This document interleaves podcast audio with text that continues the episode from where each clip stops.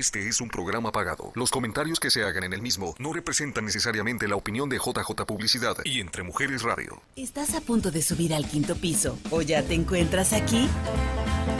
Bienvenida mujer moderna, pero chapada a la antigua, dispuesta a vivir esta etapa de transición con experiencia, valor, sabia, creativa, valiente, que gusta de educarse y enfrenta los cambios con positivismo y entereza. Esto es El Quinto Piso, el radio show donde te identificarás con cada una de las participantes. Iniciamos.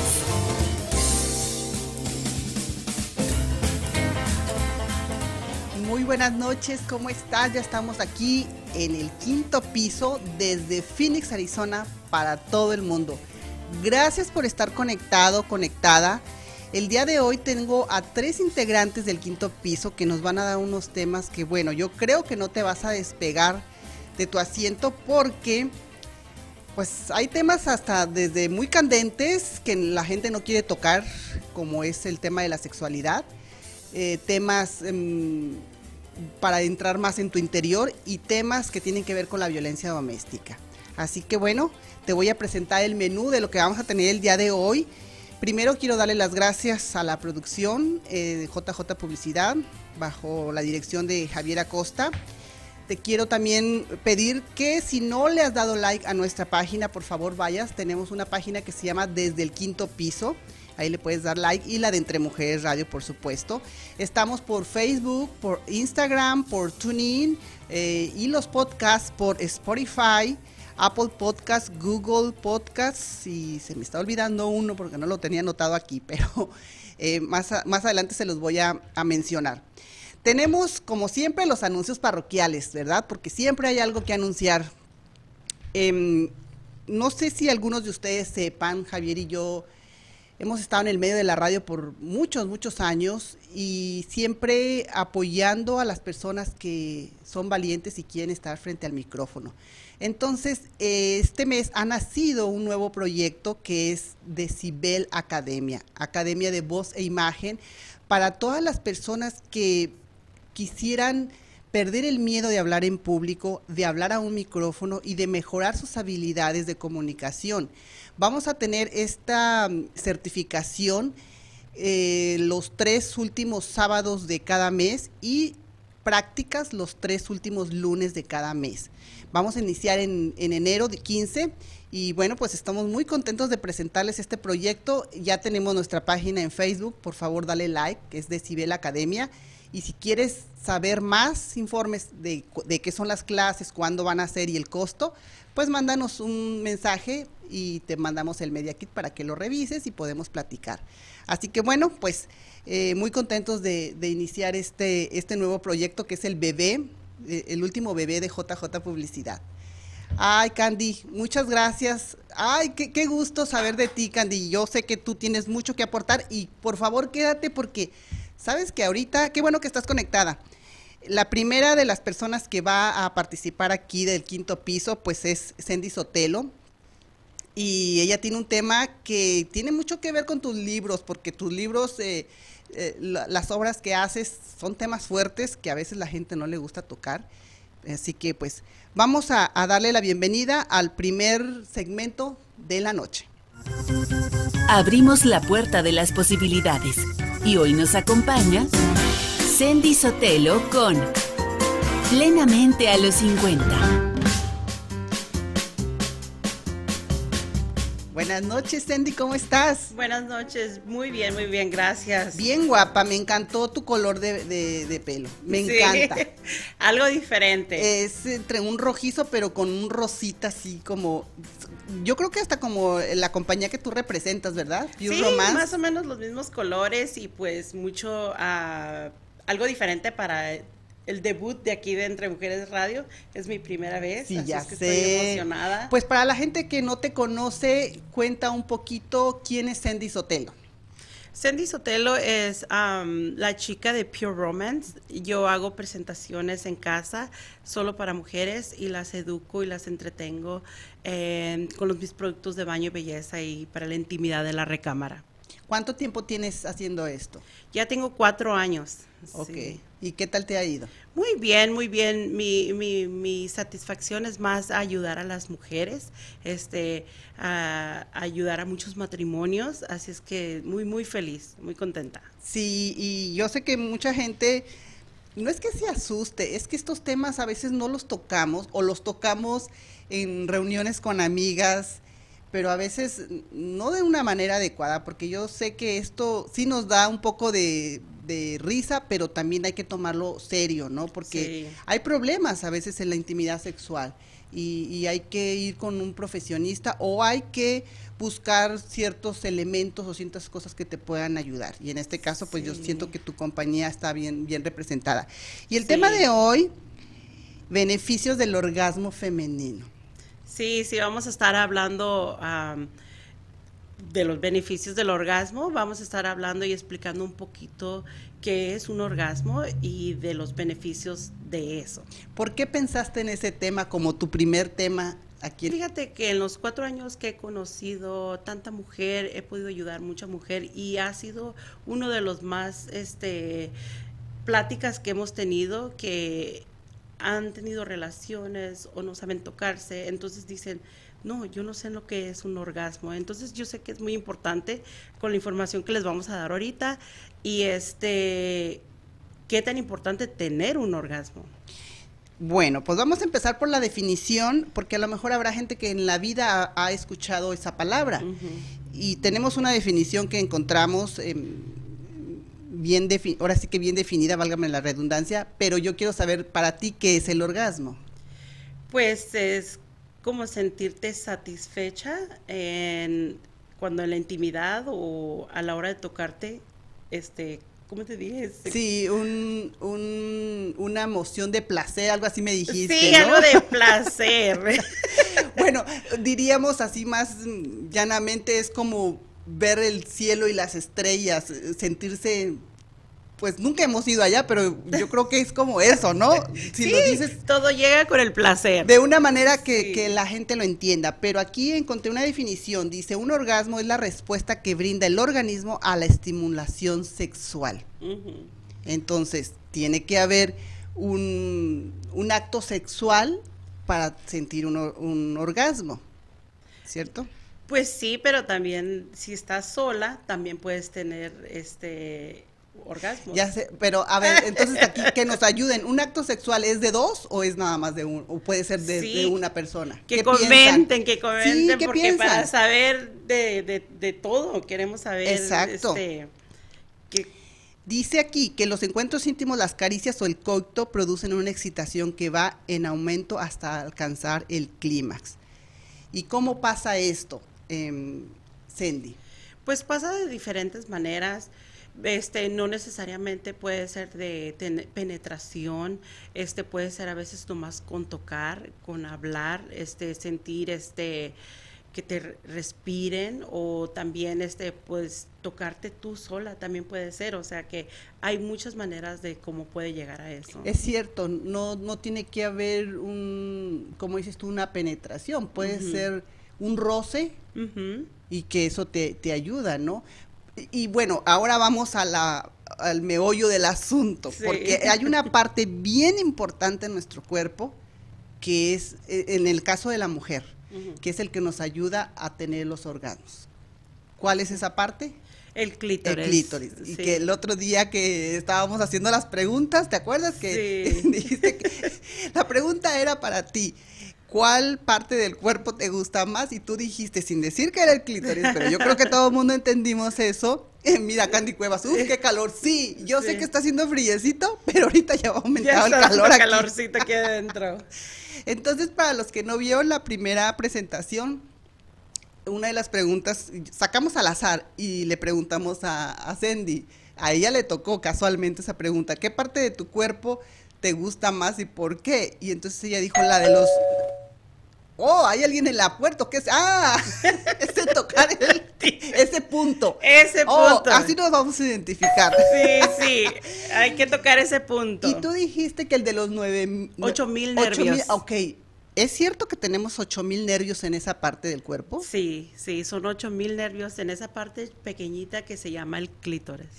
Wow. Sí. Y, y entonces, ¿y tú sabes si los hombres tienen igual de nervios o menos? No, no sé esa información de los hombres, pero yo sé que sienten sensación también. Sí, ya sé, pero fíjate que qué maravilloso es el cuerpo humano, ¿no? Eh, saber que, y qué afortunadas somos las mujeres de tener todos esos nervios concentrados en una parte del cuerpo y que con el simple roce puedas tener un orgasmo. Sí. Entonces aquí habla también de que la concentración sanguínea se acumula en la zona genital, mira, ahí está eh, parte del cuerpo, Sí. durante todo el proceso y con el orgasmo se producen contracciones y la liberación de la misma. Esto va acompañado de una serie de sensaciones que producen intenso placer. Además, los orgasmos tienen otros beneficios y algunas diferencias entre ambos sexos. Y entonces ahorita vamos a hablar de esos beneficios porque este era el tema. Sí. Cuéntame, ¿qué beneficios tiene tener un orgasmo? Este, pues, el primero que tú te imaginarías que no es tan importante es como la migraña. La migraña, este, al tener un orgasmo, suelta lo que son las endorfinas. Entonces, eso corre por todo el sistema del nervio en nuestro cuerpo. Entonces, este, am, ayuda. Ayuda con el dolor, porque sí, estaba yo viendo eso, que es, déjame ver, aquí donde tengo en mis notas. Sí. Porque estuvimos sacando notas para estar muy... El orgasmo femenino facilita la tolerancia al dolor. Entonces, Sí. eh, ¿cuántas veces.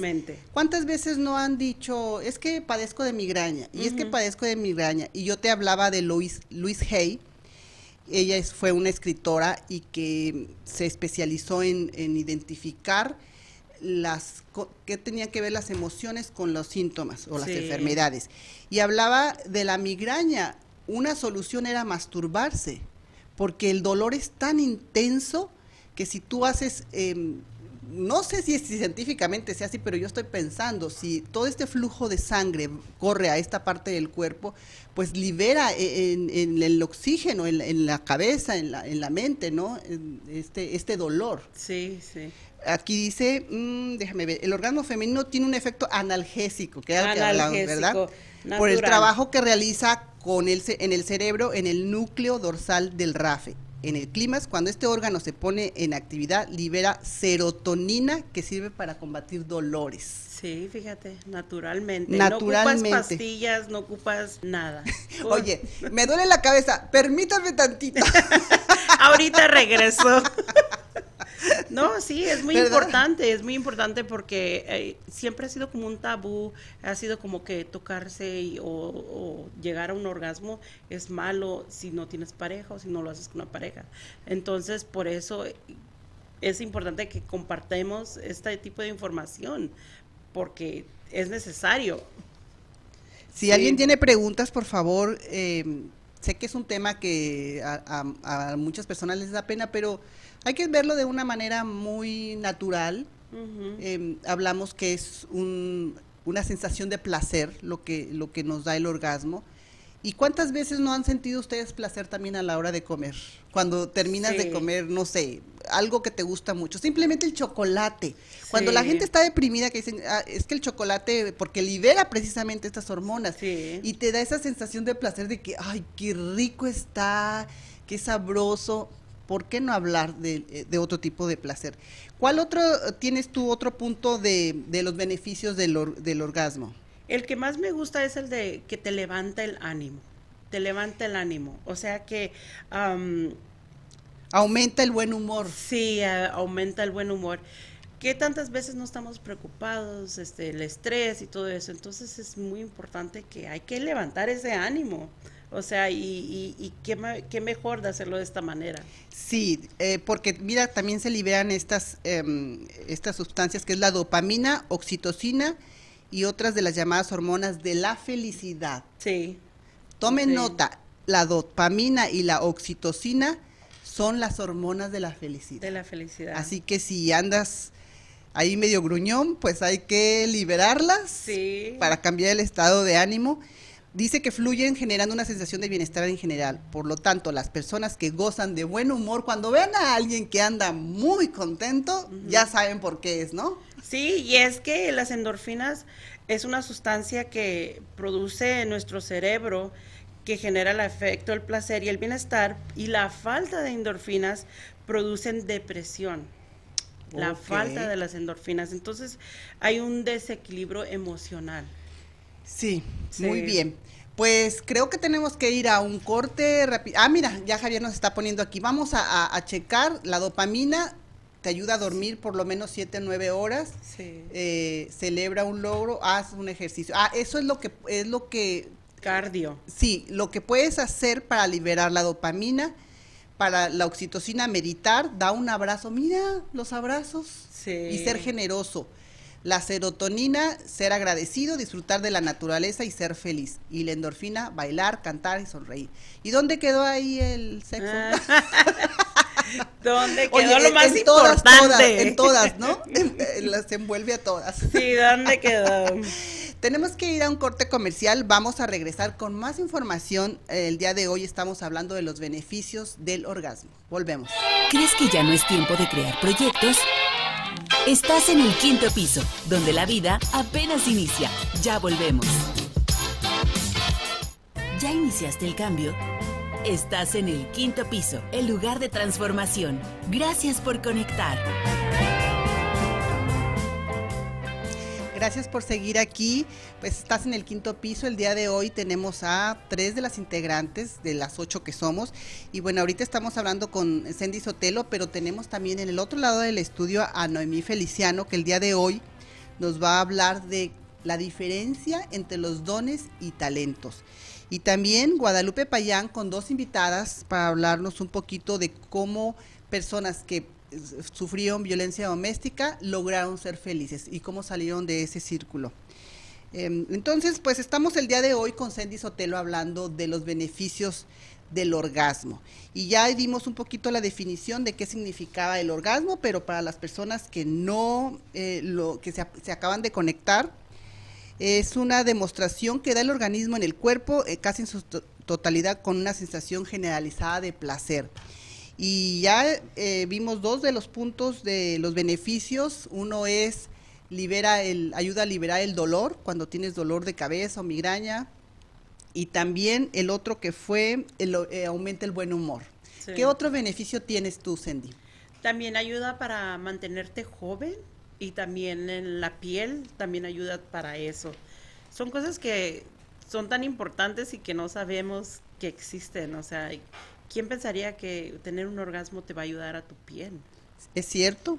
Y aquí dice otro que yo encontré, es posible descansar mejor. Para quienes padecen insomnio, pueden recurrir a un orgasmo, porque esto logra que puedas descansar mejor.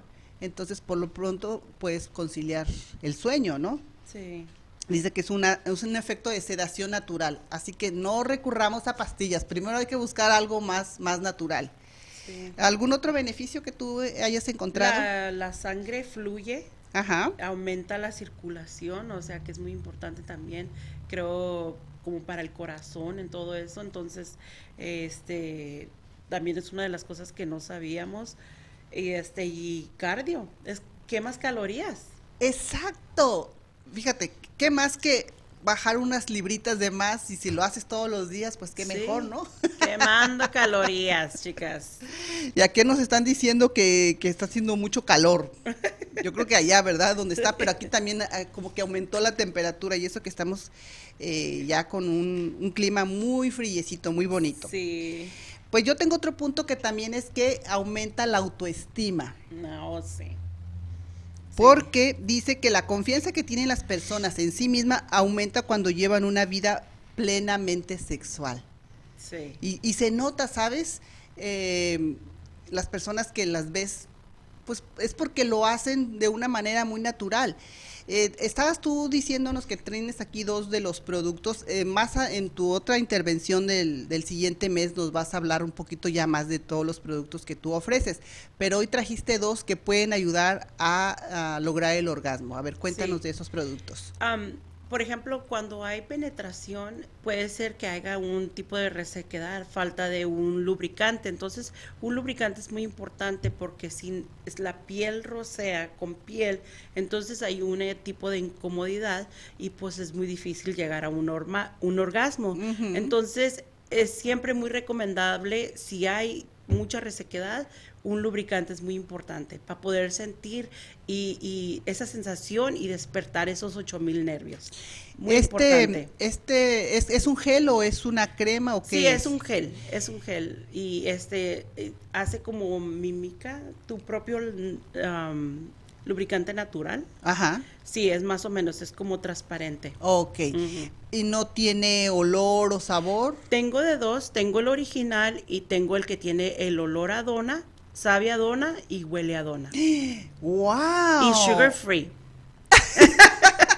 Pues sí, sí. ya ve, quieren quemar calorías, pues aparte de tener un, un, un acto sexual, pues también vas a poder oler y probar, ¿no? Sí, sí, es que me ha tocado que las chicas me dicen, es que yo tengo relaciones y yo tengo esto, pero no llego al orgasmo. Entonces, la lubricación ha sido lo que más me he dado cuenta que les hace falta a las parejas. Sí, Oye, y cuando hay exceso de lubricación y no llegas al orgasmo, ¿hay algún producto o qué se recomienda hacer? Fíjate que este se puede usar como ¿cómo dice? Desodorante vaginal. Este te ayuda a tenerte humectada y a balancear tu pH. Ok. Para que no haya ni mucho, ni muy, muy, ni de más. Entonces, como hay un desbalance del pH, es por eso que hay tanto, tanto lubricación, hay, hay un desbalance. Pero no afecta, eh, porque es una parte tan íntima y tan delicada, pues, a la, a la vez que si le pones algún producto eh, que a lo mejor vaya a ser una reacción, esos están, me supongo que están químicamente probados, ¿verdad? De que no hay em, una alergia, por ejemplo, porque es como no, es un área. Estos, estos lubricantes se llaman Just Like Me y hasta ahorita en los cuatro años no he tenido ni un problema y me han llegado muchas chicas que son delicadas y, y este y les digo pruébenlo y si hay un problema, me dices. Hasta ahorita no ha llegado una chica que me diga, ¿sabes qué? Me irritó, me molestó, me incomodó. Casi siempre les recomiendo el original. Para las chicas que son sensibles, el original es el recomendable. Ok. Y luego la otra que, el otro que es. Este es una cremita incitadora para la área del clítoris va directamente en el área del clítoris.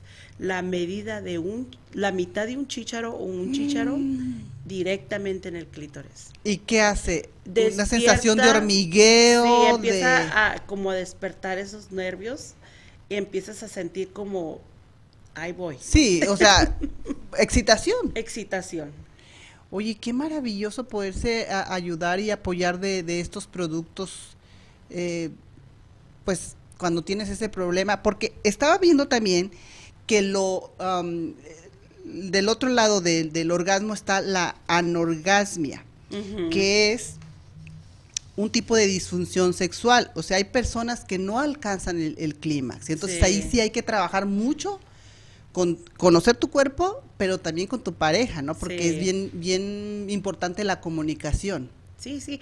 Por ejemplo, ese es muy recomendable, el que es, para despertar el clítoris, porque ellas están tristes, dice, tengo relaciones y tengo relaciones y no llego al orgasmo. Ajá. Entonces, yo les recomiendo esto, si la lubricación está bien, primero recomiendo la lubricación todo el tiempo y si no, este va directo, o se pueden usar los dos al mismo tiempo, pero este va directamente en el clítoris y lo va a despertar instantáneamente. ¿Y se tiene que poner antes de iniciar el acto sexual o puede ser durante? Durante porque te digo que es instantáneamente. No tienes que durar ni 5, ni 10, 15 minutos, nada con él. Ocho mil nervios, imagínense todos despiertos. Y es que yo les digo a las chicas, normalmente los hombres son como los microwaves, pones y se calienta rapidito los segundos. Y nosotros las mujeres somos como las ollas eléctricas, y aquí que agarra calorcito.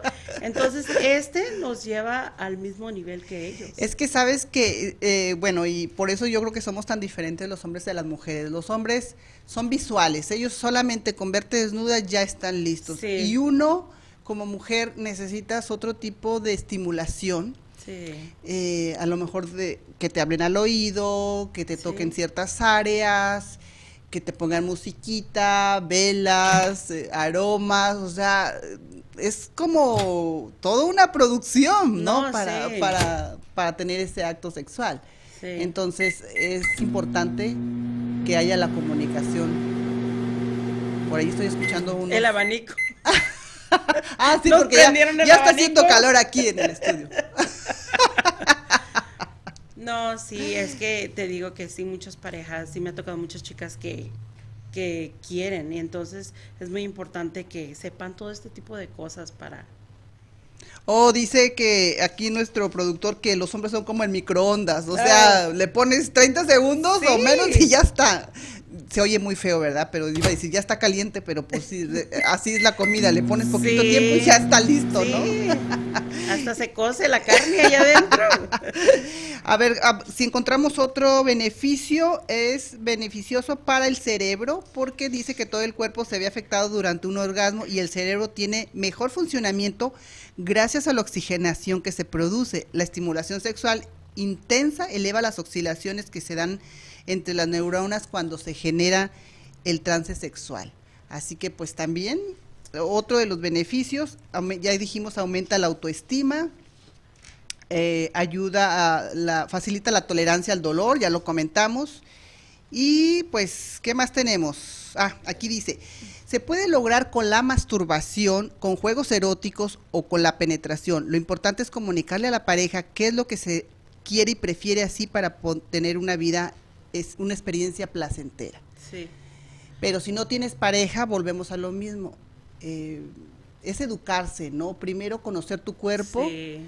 Y, porque sabes que yo creo que hay muchas mujeres que en la vida han visto su vagina nos da vergüenza, nos da pena, pues eh, quizá por creencias, ¿verdad? O, por lo que nos han dicho nuestros padres o la manera en que nos educaron.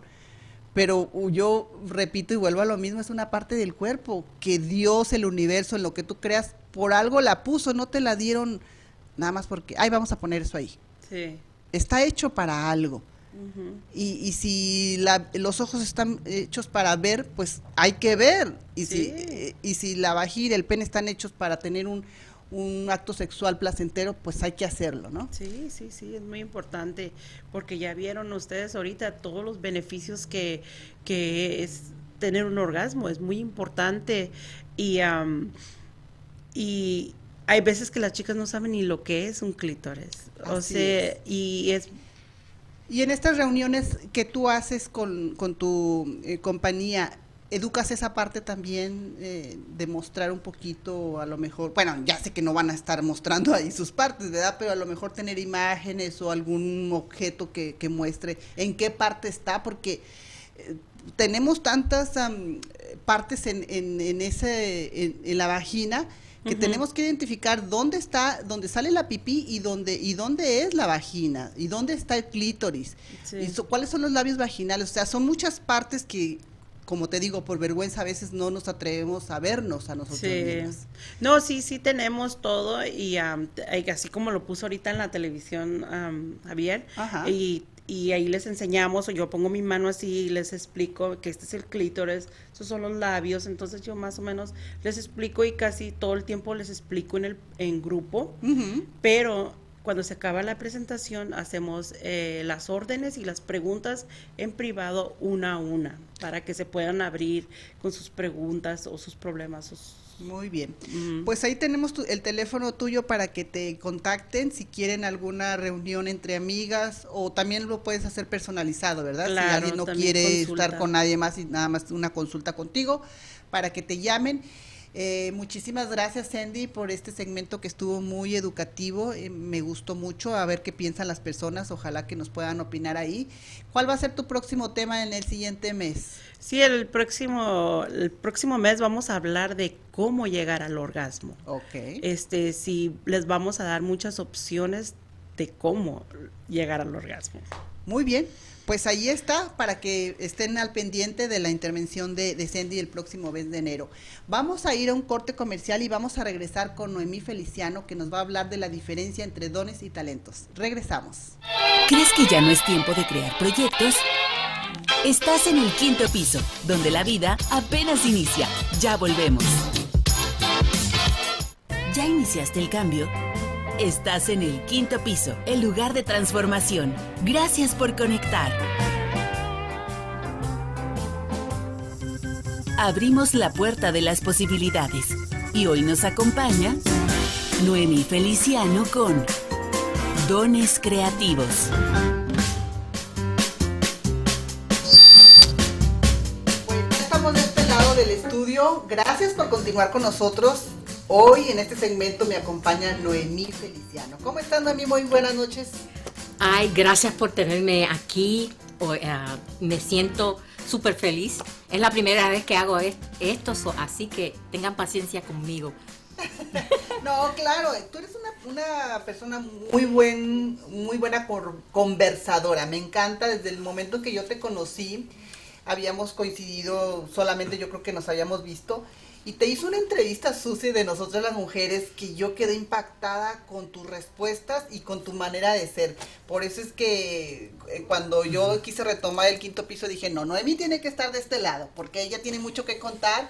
Y entonces, entre todas las facetas que tiene Noemí, aparte de ser escritora, eh, fue, es- fue militar, mm, es diseñadora de, de modas. Y bueno, tienes una historia que no pararía de contar, pero este eh, segmento tuyo que se llama Dones y Talentos me encanta porque es cierto. Yo creo que muchas personas en la vida andamos, ahora sí que andamos por la vida y no sabemos para qué somos buenos. ¿Por qué escogiste este tema? Bueno, escoge y el tema con el propósito eh, de compartir la experiencia que he adquirido a través de mi diario vivir. Fui militar y tuve la oportunidad de viajar por el mundo y conocer muchas personas y entonces, no sé, se me, di- se me hizo fácil, especialmente teniendo soldados bajo mi mandato, ah, de ayudar a los soldados a cómo encontrar su don o su talento.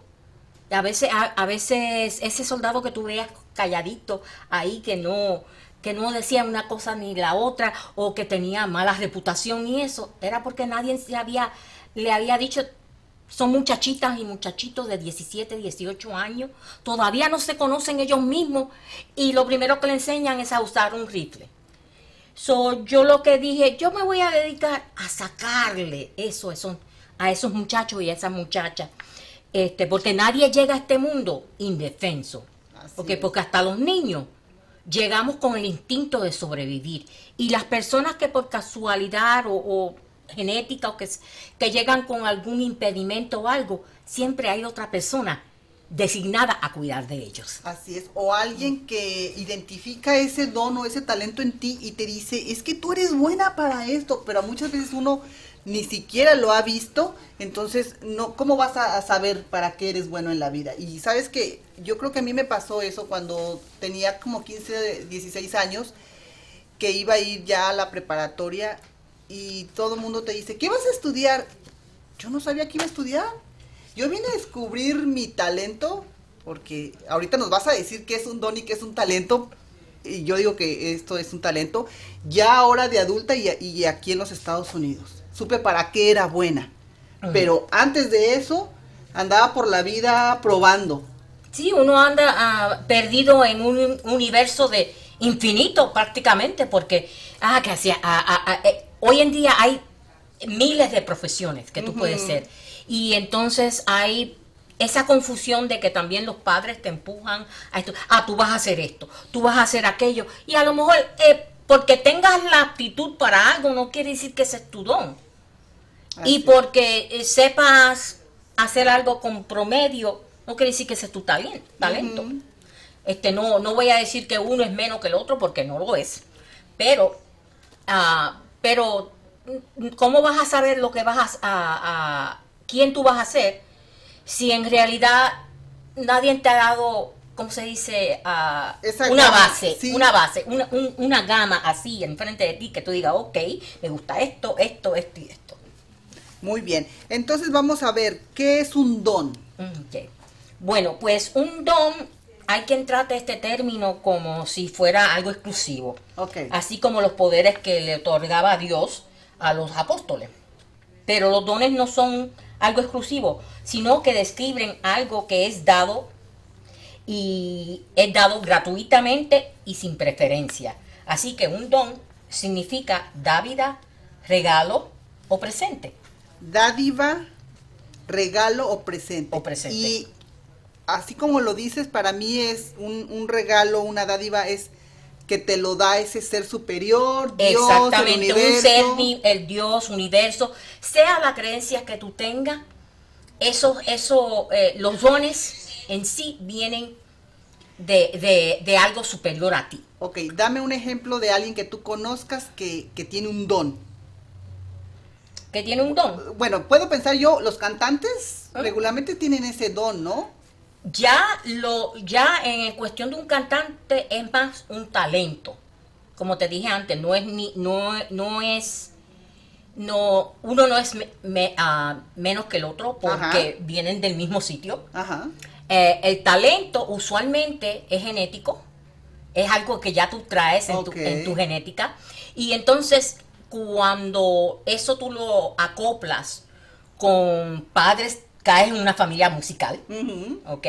Este, como esta mañana estaban hablando de Vicente Fernández, que acaba de fallecer, que Dios Señor lo tenga en la gloria, y su hijo, que su, uno de sus hijos heredó eso. Y pues, desde pequeño, lo- como era el mayor, pues desde pequeño lo tenían trabajando en eso porque ya él había caído, vino con, este, con, con ese, e- ese afín a eso. Y pues el padre lo que hizo es que lo puso a él a trabajar también y lo que hizo fue que le- le- lo- con la práctica él pudo ah, ah, ejercer ese, ese talento. Ok. Hablando de ti, Noemí, eh, como, como dijimos, eres escritora, eres diseñadora de modas, eres, fuiste militar, ¿qué otra actividad has hecho? Am, Mira, yo, yo he sido hasta contable, ¿ok? Porque soy buena para, uno de mis talentos es que soy buena para la matemática. oh, Yo soy de las personas que yo te puedo decir ahora mismo mirándote ahí que de ahí, ahí hay una pulgada. Y si yo voy y la mido, hay una pulgada. Wow, entonces, se- sí. en base a eso, tú, tú sabes cuál es tu don y cuáles son tus talentos. Cuéntame de ti, ¿cuál es tu don? Bueno, mi don, mi don, mi don, gracias a mis padres, desde pequeña lo descubrieron.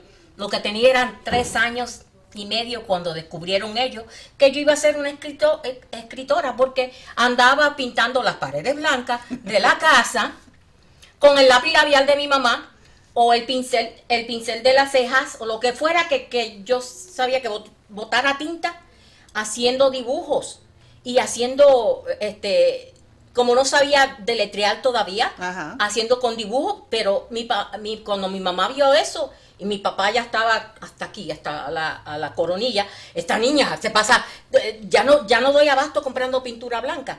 Y ella le dijo, no, no, no, no, no, no vamos a comprar más pintura blanca, lo que vamos a, a comprar es una ah, libreta de vaquita Ajá. y todos los lápices número 2 que le podamos eh, eh, a comprar. Pues entonces, eso fue lo que hizo mi mamá y le dice a él, mira, mira eso, antes de que lo pintes, mira, ¿verdad que eso tiene una, una secuencia?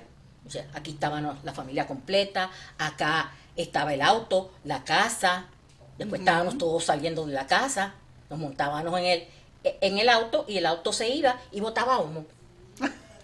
O sea, dibujabas. Sí, dibujaba, pero era mi manera De yo expresarme en esos momentos hasta que dijeron, espérate. Entonces empezaron, mi mamá me puso mi nombre. Lo primero que había en esa libreta era mi nombre. Y yo tenía que repetir eso, Ajá. ah, según ella me lo escribió. Y después yo fui preguntándole por la casa a todos mis hermanos sus nombres. Ellos me lo escribían y yo lo imitaba. Cuando entré al kinder de cuatro añitos, este, ya yo sabía mi dirección, mi teléfono, ah, los, los nombres y apellidos de mi hermano, bueno, todo, y lo sabía escribir. Wow. Ok, qué, qué maravilla que tu, sobre todo tu mamá haya podido identificar ese, ese don. ¿Y cuál es tu talento? Talento ya viene siendo, mi mamá era diseñadora, Ah, y ella le- vio que a mí me gustaba vestir a mis muñequitas. A, a- a- hace un par de años anteriormente, en el ci- 1956, salió la primera Barbie y mis hermanos, cuando ya yo tenía ya edad, eso era lo que me traían Barbies. Y yo las vestía, las vestía, cogía pedacitos así de tela del piso y, lo- y, y- y le hacía rotitos y todo, y le hacía jaques y cositas así más o menos, sin coser porque no sabía coser. Y entonces mi mamá dice, oh, esto le gusta esto. y sabe combinar las telas, porque sabe ponerle... Eh, y pues me enseñó. Ella, tiene tiene aptitud para esto, tiene talento para esto. Mira, vamos a desarrollar. ¿Así eran? Esa yo la tengo todavía en mi casa. Esa es la primera Barbie que hicieron, yo la tengo todavía en su caja eh, original en mi casa. Sí, me, me, encantaban eh, esas muñecas. cuéntame tu familia, ¿cuántos son de familia? Bueno, originalmente conocidos por mí, que yo los vi vivos, ah, tenía mi hermana mayor, María, después de María Conchita, Julio, las gemelas y yo. ¿Eres la más pequeña? y soy la más pequeña, de 11.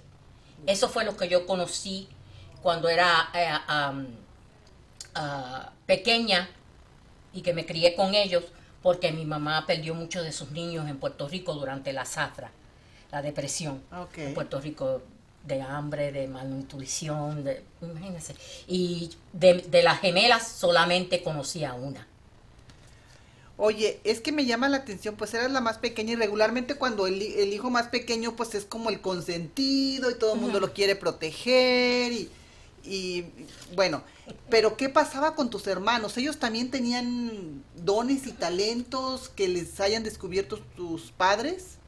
Ah, sí, todo. Mi hermano tenía aptitud para, para tomar algo, como decir, si, si él estuviera vivo hoy en día y, e, y, en su juventud hubiera podido descifrar una computadora hoy en día. Porque lo que era lo que le dice el americano, un tweaker. Cogía las cosas, las desmontaba y después volví, las ponía de nuevo y, y, y aparecía. Bueno, él, pagó su abogacía, la pagó este, arreglando motoras para, para los Hells Angels y todos estos eh, motociclistas que habían antes. Así fue que él pagó sus estudios. Muy bien. Pues aquí estamos hablando de dones y talentos. Ahora cuéntame qué es, me dijiste que era un don. ¿Qué es un talento? Bueno, un, un talento es un, es el resultado de genética, o de entrenamiento, usualmente dirigido hacia una ocupación o pasatiempo. También es generado por el medio ambiente en que la persona se encuentra, como decir, los músicos.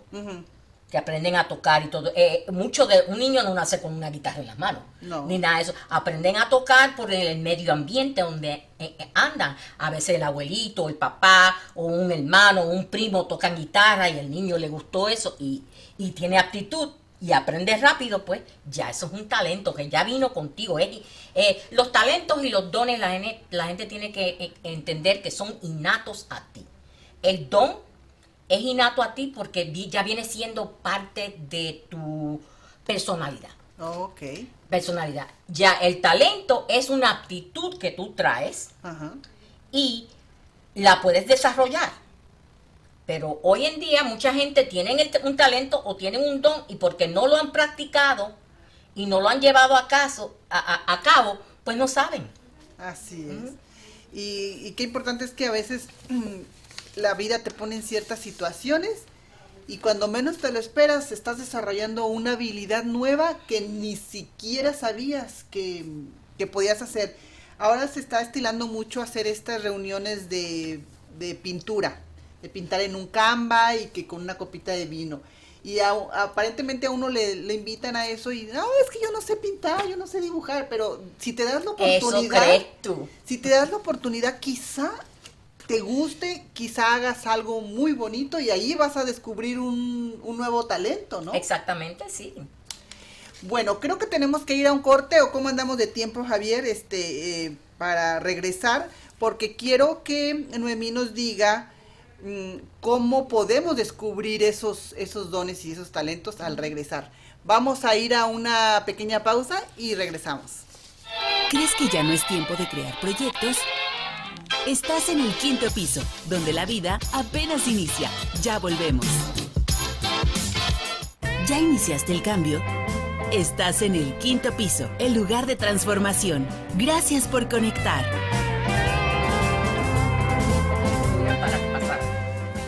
Pues ya estamos aquí de regreso con Noemí Feliciano hablando de dones y talentos y ya saben, siempre tras comerciales se desarrolla otra plática, pero quiero que me la vuelvas a, repetir porque eh, fuiste parte de las Fuerzas Armadas y uno pensaría que siendo un militar, pues, no sé, yo me imagino todo, mucha disciplina, todo, a lo mejor hasta rutinario, todos los días levantarse una hora, hacer esto, hacer el otro. ¿Cómo descubrir ahí un talento o un don? Y tú me estabas comentando que descubriste un, talento. Eh, bueno, este, yo ah, siempre me había negado a, ser escritora cuando, en mi juventud. Y entonces, pues cuando entré a las armadas y llegué al punto de ser sargento, pues lo que ah, a veces me tocaba evaluar, hacer el reporte de evaluación de los soldados. Y, o un reporte de crítica o un, ah, ah, un reporte correctivo a los, eh, eh, a los soldados. Y pues de repente me hice de, la reputación que venía a traerme su reporte, mira, mira esto, mira esto, quizás tú lo puedes decir mejor. Y yo volví lo así, lo hacía y pasaba. Y lo firmaban y pasaba y seguí, seguía el, el, reporte por ahí. Y cuando me vine a dar cuenta, hasta oficiales venían a traerme sus oh, reportes de oficiales. Y otros sargentos con más rango que yo me traían sus reportes para que yo se los corrigiera porque veían que los reportes que yo corregía pasaban de una primera vez y llegaban allá hasta el general. Pero a veces hay otros que estaban, estaban aparentemente, no voy a decir mal escrito, pero el lenguaje que se estaba usando no era el correcto para que esa otra persona se, se pudiera fijar en lo que tú querías decir. Y entonces, pues ahí tenía esa reputación y me, me, me, me daban hasta tiempo libre porque me ponían a veces cinco o seis de esas aparatas ahí, enfrente de mi, en mi, en mi escritorio, y al otro día yo pues me aproveché de la situación, y cuando tenía cinco o seis, I'm gonna need tomorrow off. Oye, qué maravilloso que, que, lo hayas podido ver de esa manera, como dices, tú te negabas a eso, de que no quiero ser escritora, y es cierto, a veces lo traes en la sangre, y bueno, se pone uno de ejemplo, pero mira, mi padre era comerciante y claro, me inculcó el comercio desde niña, pero yo me resistí todo el tiempo porque me daba vergüenza, porque sentía que no tenía esa personalidad carismática como la tenía él de hablar con las señoras y platicar y, vacilar y, a la vez que estaba haciendo eso estaba vendiendo su producto. Entonces las mujeres encantadas de que, de que les estuviera contando historias. Y yo no soy así. Más sin embargo, a lo largo del, del tiempo ahora yo vendo, yo vendo tiempo aire, yo vendo imagen, yo vendo muchas cosas de otra manera. Y, y, por eso es que me identifico mucho con Samira, que es una gran comerciante. Y que ella sí, lo tiene en la sangre y tatuado y ella lo reconoce y sabe, y se sabe así. ella, para ella, eso no es un talento, es un don. Exacto. Porque si tú vas y buscas... Refrigeradores, Ay, Javier. ¿Un vendedor? Sí. gracias, Javier. Es que, no, eh, bueno, es que no sé si tú sepas, pero allá en la Ciudad de México se llaman el ropavejero, el que andan por las calles así con el quincallero nosotros ah, decimos el quincallero. Por se ahí vende, por ahí se, se vende se vende medicina. Exactamente. Tengo medias a 50 centavos tengo calzoncillos a 20 centavos. fíjate ahorita que estamos hablando de esto eh, eh, eh ese es un medio de publicidad y así lo hacía mi, padre eh, con una bocina y con un micrófono entonces andaba con su aparato de sonido en, la camioneta por todas las rancherías anunciando dónde iba a estar y qué era lo que vendía. Y entonces como la vida va cambiando los tiempos van cambiando y es otra manera de publicitarse. Ahora tenemos estos maravillosos eh, redes sociales y los medios de la radio y la televisión en donde podemos anunciar lo que hacemos o lo que vendemos de diferente manera, pero sigue siendo publicidad. Es otra manera de ser. Eh, si vamos a ver, hemos usado la, la, um, la, tecnología para seguir siendo quincalleros, porque eso es lo que estamos haciendo. Lo único que nos llega a la comunidad de nuestra casa. Y eso era lo que hacía el quincallero. Se paraba en una esquina que él sabía que iba a estar dispuesto para todos los que pasaran y, los, y a veces se iba por las calles, por los vecindarios, para traérselo más cerca a las amas de casa, a, la persona que viviera sola o algo. Hay, habían quien le, traía semanalmente a las personas lo que mm. necesitaban porque estaban recluidos en su casa o algo así. Oye, y si hay una persona que, como te digo, eh, por ejemplo, no tiene idea de para qué es bueno en la vida, porque llega un punto que a uno empieza a filosofar y dice, dice uno, ay, no sé por qué, para qué soy bueno en la vida. Tengo un trabajo, pero lo hago en automático y porque necesito dinero, lo haces. Pero no es tu pasión, no es algo que dicen que cuando haces las cosas las harías gratis. Esa es tu verdadera pasión. Exactamente, porque yo escribo de gratis. Exacto. yo le he hecho resúmenes a personas para trabajar. Le han dado el trabajo y la persona ha venido a tratar de pagarme y yo lo que le he dicho, ¿me conseguiste el trabajo? Sí, ok, ya me pagaste.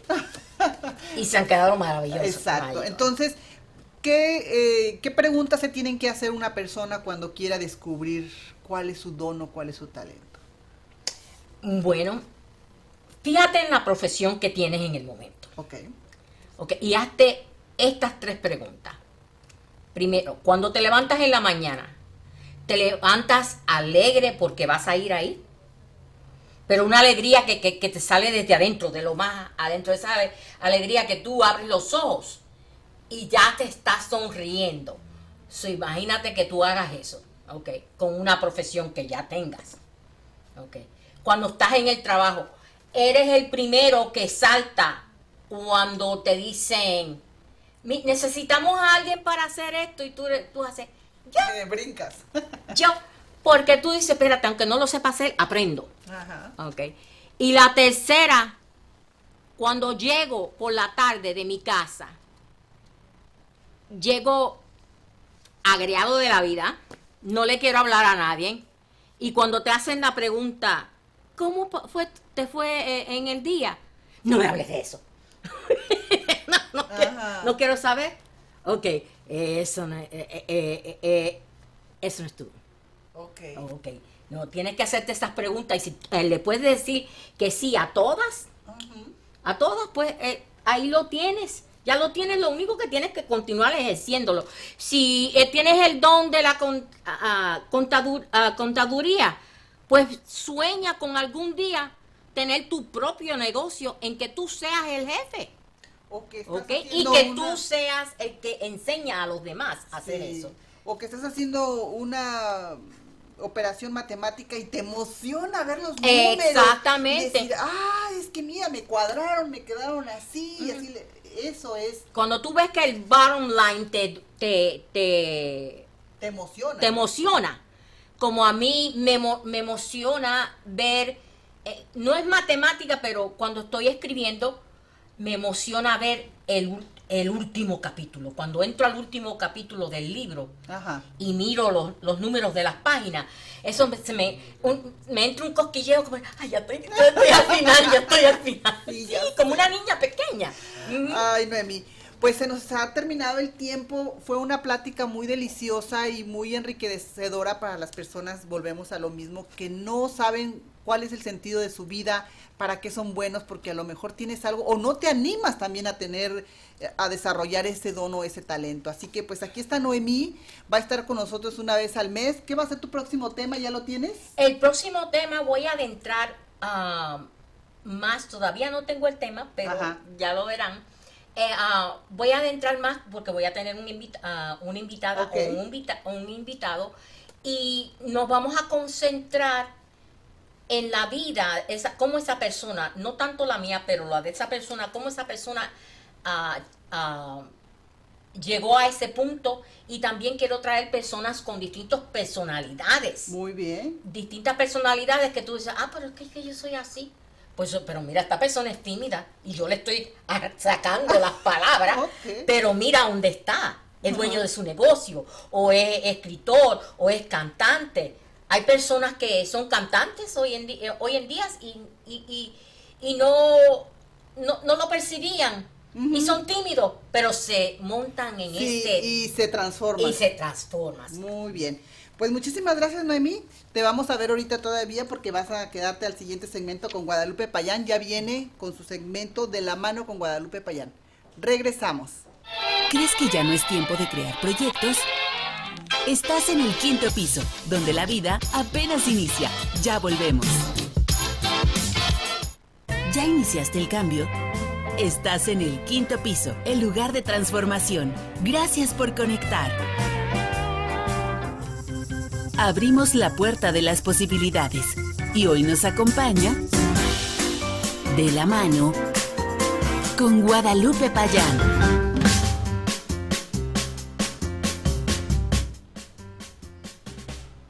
Buenas noches. Aquí Guadalupe Payán saludándoles una vez más, iniciando este nuevo programa entre Mujeres Radio desde el quinto piso.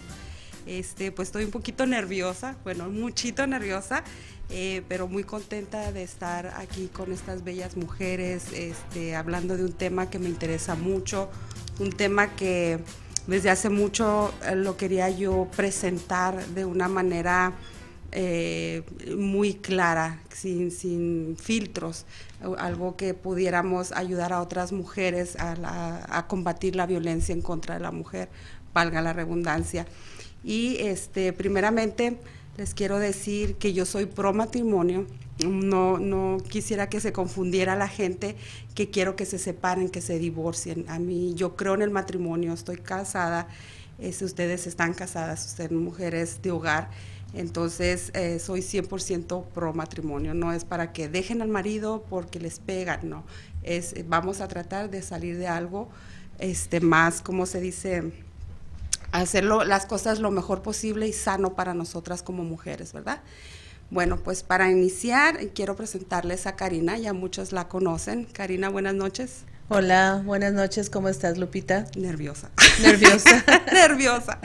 Sí, pues Karina, este, les decía que esta noche no las voy a presentar como este, emprendedoras, las voy a presentar como mujeres, como madres, como hijas, como esposas, eh, para que ustedes me platiquen un poquito de su historia, de lo que han vivido y de cómo han salido de este trance que es la violencia doméstica.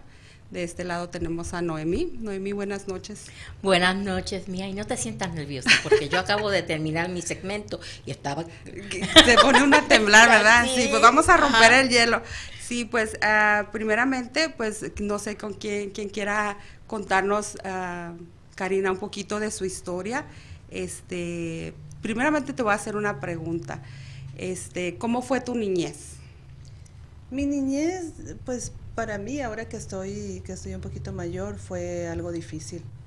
Eh, hija de una mamá soltera, con cinco hijos. Eh, fue difícil, pero también tuve momentos de mi niñez que fueron muy bonitos.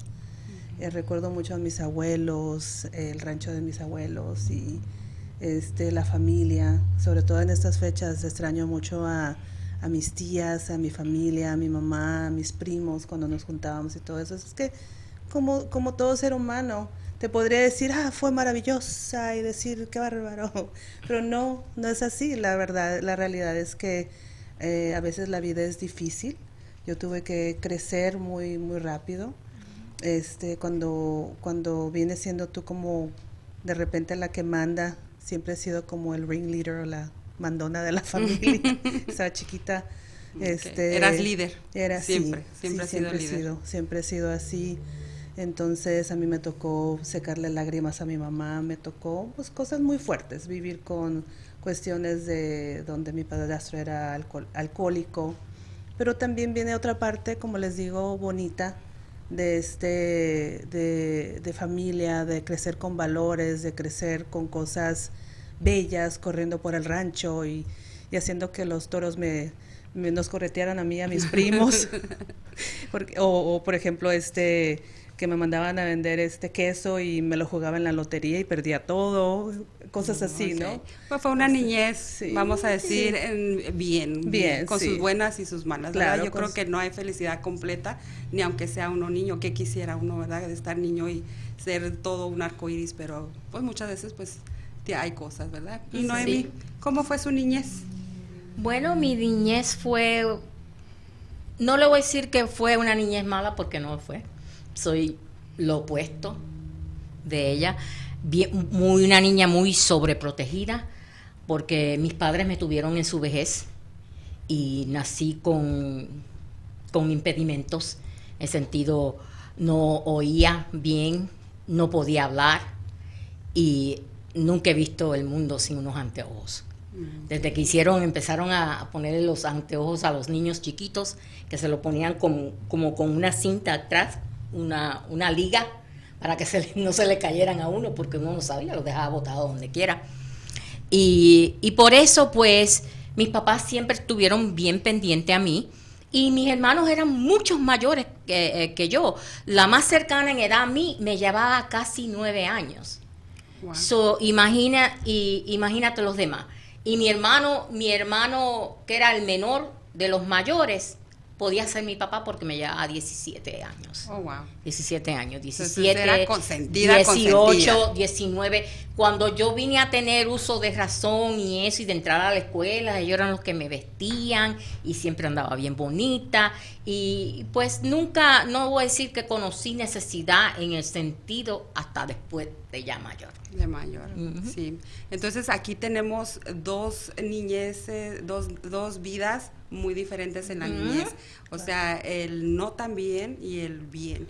Entonces, qué bueno que tenemos este, este aspecto de ver que la violencia doméstica no distingue. No distingue si tienes, si no tienes, si tuviste o no tuviste amor en tu niñez, porque mucha gente se va porque, no, pues mi niñez fue triste, me fue este, y por eso fui y, tomé otra persona conocida muy parecida a, lo que es mi papá o mi padrastro. Entonces estamos hablando de que la, la violencia doméstica es general, o sea, no, no perdona, vamos a decirlo así. Bueno, otra pregunta a Cari, ¿cómo fue tu adolescencia?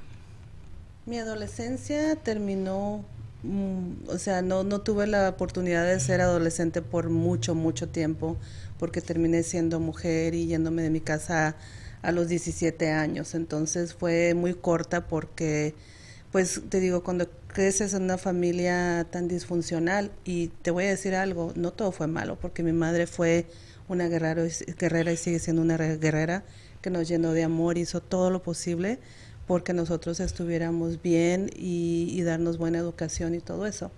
Pero este, la adolescencia fue, fue un poco difícil. Eh, yo dejé a mi familia a los 17 años. Eh, entonces eh, yo maduré mucho, muy rápido. Entonces no te puedo decir que fue, tuve mucho tiempo siendo niña o siendo adolescente, porque crecí y me hice mujer muy pronto. Wow. Qué tremendo, ¿verdad? Sí. Este, y usted, Noemi, ¿cómo fue su, su adolescencia? Bueno, a, ser, este, cuando mis papás descubrieron que yo era una niña, bueno, dotada, ah, pues siempre estaban encima de mí, que se estudia, estudia, estudia, ah, y pues cuando estaba en el del primer grado me brincaron al, tercer, al tercer grado y fui así hasta que cuando me gradué de, la high school, lo que tenía eran 16 años. Mis padres no me dejaron descansar. Mm, que me voy a decir, cógete un break. No. A los 16 años, ya ese agosto de ese año, de acabadita de cumplir los 16 años, ya yo había entrado a la universidad. Entrar a la universidad a esa edad es, eh, lo siento mucho, especialmente después de ser una niña sobreprotegida por, por, por mis padres para mí yo lo considero, no el rol de mis padres, pero yo no se lo haría. A, porque no está lo suficiente madura porque no, yo no estaba yo no estaba yo no estaba preparada para lo que el mundo en que yo me iba a encontrar mm. muy, muy loca me imagino, me imagino. Con la libertad, porque yo antes no tenía, antes de, de, irme para el colegio, yo no tenía esa libertad. Oh, wow. Qué tremendo. Fíjate, fíjate todos los contrastes que tiene eh, la vida de una persona, ¿verdad? O sea, para muchos de, nosotros los padres pensamos que hacemos lo correcto, pero en realidad estamos a veces forzando a nuestros hijos a hacer cosas que no pueden por su aunque sean muy inteligentes en su intelecto y todo su madurez emocional pues no estaba eh, bien. El intelecto de, libro no es lo mismo que el intelecto de, eh, emocional. emocional. Son dos, dos intelectos totalmente diferentes. Bueno, pues la segunda pregunta, este eh, las tres tenemos algo en común, que tuvimos relaciones violentas, abusivas, y vámonos derechito, nos vamos a saltar todos los noviecitos. Esos noviecitos no tienen por qué salir a la luz. Vámonos directamente con la persona que nos lastimó en ese momento. Cari, eh, ¿qué te gustó de la persona? ¿Cómo te enamoró? ¿Qué fue lo que pasó con, tu expareja este, que, con la que sufriste este tipo de violencia? Son dos. La primera a los 15 años que era, yo tenía 15 y él tenía como 30 años. Entonces, ¿qué era lo que me gustó? Pues que, no sé, yo creo, ahora entiendo que lo que me gustó fue que yo necesitaba un papá y él era mucho mayor que yo, entonces me sentía protegida con él, así me sentía. Pero, pero no era así, era una manera de controlar. Ahí es donde empezó mi, ¿Y fue una relación de noviazgo o vivías con noviazgo, y este en aquel entonces se robaban a las niñas. Él me llevó con él y mi mamá realmente pensó que yo me fui con él, pero no. Este, él, él básicamente me llevó y me tuvo encerrada como dos meses hasta que yo logré escapar, escapar de donde, donde él estaba porque yo no quería estar con él. Eh, y fue cuando me vine a los Estados Unidos. Pero él me llevó a la fuerza. Eso es ahí donde empezó, pero a veces es muy fácil cuando vienes de, de ciertos, ciertas situaciones de tu niñez que no la logras sanar, caer muy fácilmente en cuestiones de abuso. Y eso estás vulnerable a los 15 años que sabe una niña, ¿no? De ahí eh, llegué a los Estados Unidos, conocí a una persona que también siempre era, eh, siempre me atraían las personas mucho mayor que yo. Entonces, no sé por qué. Yo ahora que yo ya pasé todo el proceso de mi sanación, he entendido que era por lo que yo carecía. Carecía lo que era lo que me hacía falta, tal vez el, el rol de, de, un papá en, en, este en mi vida de sentirme protegida, ¿no? Entonces, eso fue lo que me pasó a mí ya a los a los sí, a los 18 años. Eh, eso fue lo que me atrajo de esta persona, el hecho de las dos personas, de sentirme protegida, de sentirme, eh, no sé, como que esa persona me iba a arreglar la vida, ¿no? Otra pregunta, Cari. Y por ejemplo, eh, cuando esa persona te estaba enamorando, te enamoró, bueno, me imagino que es totalmente diferente a la primera que te llevó casi literal a la fuerza. Bueno, creo que vamos a un comercial y ahorita seguimos con la pregunta. ¿Crees que ya no es tiempo de crear proyectos? Estás en el quinto piso, donde la vida apenas inicia. Ya volvemos. Abrimos la puerta de las posibilidades y hoy nos acompaña de la mano con Guadalupe Payán. Bueno, pues ya estamos aquí de nuevo y nos quedamos con la pregunta con Karina. A ver, Karina. La pregunta fue, este, ¿qué te enamoró? ¿Cómo, cómo te enamoró esa persona? ¿Cómo? Sí, como eh, galante. Vistiéndome. Este, él me empezó a comprar ropa, pero eso se, se tornó a una cuestión de control. Empezó a vestirme y yo pensaba, ay, me quiere mucho. Me empezó a comprar ropa. Típico, ¿verdad? Sí. Bueno, ahora lo sabemos, Noemi. ¿Qué, le enamoró a usted de la persona? A mí, bueno, una muchachita de, 10, de 16 años, sentada bajo un árbol, y se te para un hombre que mide 6 con 2 enfrente, con los ojos verdes y el pelo negro, y te mira y te dice, hola, ¿te acuerdas de mí? Porque había ido a mi, a mi Sweet 16 y pues yo lo dejé de ver hasta que no entramos y estamos yendo los, los dos a la misma universidad. Me llevaba cuatro años y pues era un, era un hombre, eh, como nosotros los puertorriqueños decimos, espampanante. Algo que sí, que algo que, que, impresionaba y que, me, y que se acordara de mí, que para él, eh, que yo para él, yo me sentía muy poca cosa para él. Que un hombre de, de, para aquel tiempo que yo lo consideraba que estaba en cierto calibre, se fijara en mí. Ok, y les voy a hacer una pregunta a las dos así rapidito. ¿Hubo señales de violencia en el noviazgo? ¿Ustedes se sintieron que durante el noviazgo hubo unos flachazos amarillos que dijeran, híjole, creo que tengo que tener cuidado? ¿O las dos relaciones de por cada una fue normal, una relación sin violencia? ¿O sí había indicios de violencia durante el noviazgo? Para mí, sinceramente, el niño escondió todo lo que le pasaba, porque era bipolar, era piromaniático y de tantas cosas. Ah, lo escondió tan y tan bien que yo, bueno, una niña de 16 años, por favor, tú no vas a saber. Y me caso a los 18 años con él. Nunca, nunca, ni una, nunca, nunca malo. Uh, me puso una mano encima, pedía permiso a mis padres para llevarme a bailar o lo que fuera, quisiera.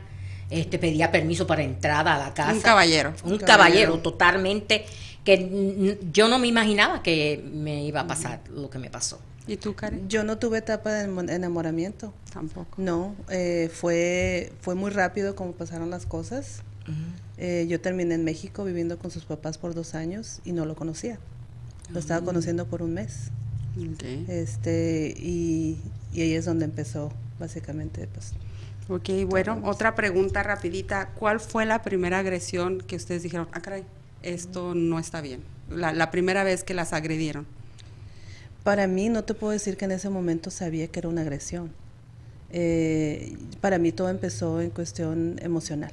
Es decirme que era fea, que nadie me iba, que se enojaba y me aventaba la comida, este, eran muchas agresiones a la vez, pero yo no, porque era como un ciclo de agresión emocional. y, eh, te pego. Sí, como un ciclo, un círculo de vicioso, ¿no? Entonces yo realmente te, te mentiría si te digo que yo sabía que eran agresiones, porque todo empezó en cuestión emocional y, también... ¿O no te diste cuenta? Fue como la humedad, se metió, se, metió hasta que sí. lastimó. Exacto. ¿Y usted, Noemi? Lo mío fue más eh, eh, psicológico. Ah, sabía bien cómo manipularme y hacer tan... Ah, me llevaba cuatro años y eh, él cuando se casó conmigo yo era una eh, virgen, pero era un hombre ya y había corrido. Y ah, pues yo creía que eso era, eh, que era amor, pero empezó a, a, a, a ponerle paros a lo que yo me comía porque quería que me mantuviera delgadita. Todos los viernes yo tenía un appointment en, en ¿cómo se dice? En, la, en, en, el salón para que me arreglara mi cabello y todo. Y uh, yo no, prácticamente no podía comer. Yo estuve ocho años y medio que no me podía comer un bistec porque eso me engordaba. Le controlaba, era controlador la bien controlador y, y cómo me vestía, me escogía las joyas, me escogía mis trajes. Y dice, no mamita, eso se te va a ver mejor. Y me vestía provocativa pero era porque para llevarme en el brazo y decirle a los otros, mira, mira el premio que yo tengo aquí. Wow, fíjese, fíjese ese abuso, así, yo bueno, yo no lo había escuchado, ¿eh? Y es abuso psicológico, o sea, yo casi siempre es el, la agresión verbal, eh, con malas palabras y esto, pero él, él, bueno, yo he estado estudiando un poquito sobre lo Bien que sutil. es y, y esto, este, pues, eh, tiene su nombre. Cada persona, cada personalidad de cada de este tipo de personas tienen su nombre. Entonces, esta persona, eh, aparentemente, por lo que yo he escuchado, no soy psicóloga ni nada que se le parezca, pero los psicópatas así trabajan. como, Son muy como el de durmiendo con el enemigo. Exactamente. Que era, ¿cómo se dice charming en español? Era encantador. Era encantador. A veces hay abusadores que son encantadores. Noemi, le voy a hacer una pregunta. Si usted en ese momento, eh, si él no hubiera sido tan encantador, tan bueno, y él se hubiera portado agresivo, ¿usted cree que hubiera corrido o se hubiera quedado? O sea, el hubiera no existe, pero poniendo así las cosas. Creo que es, me imagino que si hubiera yo visto algún indicio, yo no vine, yo me vine a, arrepentir de haberme casado con ese hombre cuando cumplimos un año. Luego, luego. Porque me fui dando cuenta, ya en el ambiente en que eh, nosotros andábamos, pues me estaba dando cuenta que él se me desaparecía y ella estaba besuqueándose con otra. Ah, a veces este llegaba borracho y con señales de haber estado con otra persona. Y pero yo estaba ciega, no lo voy a decir que no, no estaba ciega, y al ser tan joven era un, ah, y él decirme a mí, la, una de sus primeras uh, frases fue, nadie te va a querer. Como yo. Como yo. Y encima de eso, sin mí tú no eres nadie. Wow. Y sí, y uno se lo cree, que es lo peor de todo. claro. Bueno, vamos a otra pregunta. ¿Alguna de ustedes eh, en, una de las agresiones eh, pidió ayuda a sus papás? ¿Se quedaron calladas? ¿Qué hicieron?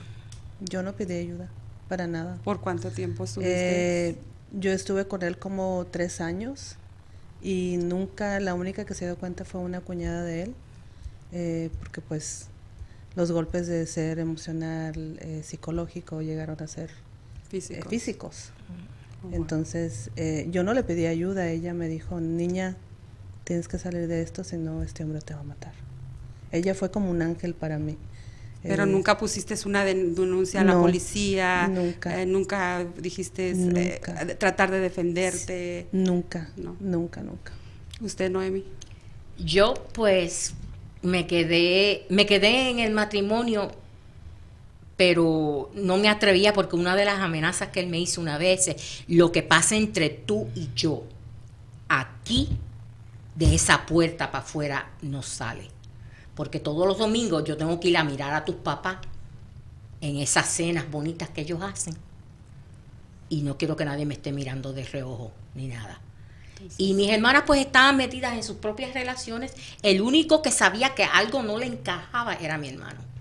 Se tenía el sexto sentido. Eh, sí, él tenía el sexto sentido de, de, de que ella no está bien. Eso es una pachada lo que ella está Ah, pero nunca, nunca le dije, hasta que no reventó la bomba grande, yo nunca le dije a mis padres nada, porque eso era, ni yo le podía contar a los padres de él, ni, ni él a los míos, ni no podíamos sacar ¿Y era por temor, por vergüenza? ¿Qué sentía? ¿Por qué no decía? Bueno, al principio era temor de que me dejara, porque creo que estaba enviciada con él. Ah, y segundo porque me trataba, yo, a mí no me faltaba nada, nada. la comodidad yo la tenía, era como una reina. Este, lo primero que hicieron a, los seis meses de estar casados y todo, me entregaron una, una billetera y, y, una, una ristra de, de, tarjetas de crédito. Yo, yo creo que yo podía haber comprado una, una este, nave espacial y nadie se hubiera dado cuenta. Sí. Ok. ¿Y tú, este, Cari? Pues mira, yo, yo pienso que, que lo más triste es no, no denunciar o no hablar, pero también que la misma familia se queda callada. Eh, que la gente se da cuenta, sabe que algo no está bien. Yo creo que ese es uno de los de las cosas que no se deben de hacer. La gente tiene que despertar. Crecemos con el no hables, no confíes y no le digas a nadie. y eso está mal, quédate callado. O sea, creemos, crecemos con eso y por eso es muy difícil para la persona que está en una situación abusiva denunciarlo, porque te, criaron para que estuvieras casada y no divorciarte, el divorcio está en contra de, los principios de, la iglesia y todo de la iglesia y todo eso, entonces eso es lo peor, lo peor, que hay gente que se da cuenta y no lo denuncia. Sí, eso, eso es muy triste. Este, yo vi las estadísticas y estaba leyendo que 500 mujeres al año en el mundo mueren por violencia doméstica, por, por manos de su marido. Entonces estaba haciendo ahí las cuentas, es una mujer por minuto. Entonces yo cuando expuse, mi, y fíjate, yo pienso que a veces entre nosotras las mujeres hay machismo, tenemos algo de machismo cuando yo expuse el, mi proyecto, me dijeron, ese tema está muy choteado. ¿Cómo va a estar choteado un tema que una mujer muere por minuto? O sea, yo digo, o sea, eh, yo, y, yo, y me lo dijo una mujer. Entonces yo me quedé así como que dije, choteado. Este tema incomoda a muchísima gente. Mucha gente no quiere hablar de, de este, de cosas que les incomodan. Bueno, pues vamos a ir a un corte comercial y regresamos. Bueno, pues está el tema muy interesante. Guadalupe eh, está del otro lado del estudio. Gracias. El tiempo se ha terminado. Guadalupe, ¿cómo te sentiste el día de hoy? Bueno, un poquito nerviosa, pero me encantó el tema, muy ameno. Yo creo que vamos a tener que seguir platicando de esto. creo que eh, nos quedamos a la mitad. Hay mucho que enseñar, hay muchos recursos. Yo les eh, me gustaría darles recursos a esas mujeres que nos están escuchando, si saben, si conocen a alguien, este, que se comuniquen aquí entre mujeres, conmigo, con Cari, con Noemí, con cualquiera. Vamos a estar dispuestas a, ayudarles. Así que eh, hay, hay demasiada ayuda pero hay muy pocas voces que lo están pidiendo. Entonces, para mí este proyecto es muy importante porque yo pienso que una mujer que muera es demasiado. Entonces, si estamos hablando de 500, eh, o sea, no tiene nombre. Entonces, yo pienso que poner nuestro granito de arena, ser empáticas como mujeres, ayudarnos unas con otras y como en mi programa dice, vamos de la mano. Muy bien, pues muchísimas gracias muchachas por estar al día de hoy aquí y les quiero agradecer nuevamente por el valor que tuvieron de contar sus historias, que estoy segura que alguna mujer que esté escuchando y esté pasando por esto le puede ayudar. A, ti que estuviste ahí detrás de, de ese dispositivo, gracias, gracias por estar aquí. Nos vemos la próxima semana con más temas de importancia para la mujer alrededor de los 50. Esto fue el quinto piso. Hoy hemos reído, llorado, reflexionado, pero sobre todo, nos hemos inspirado para vivir esta etapa en plenitud. Te esperamos en el quinto piso, en nuestra próxima emisión, aquí por entremujeresradio.net.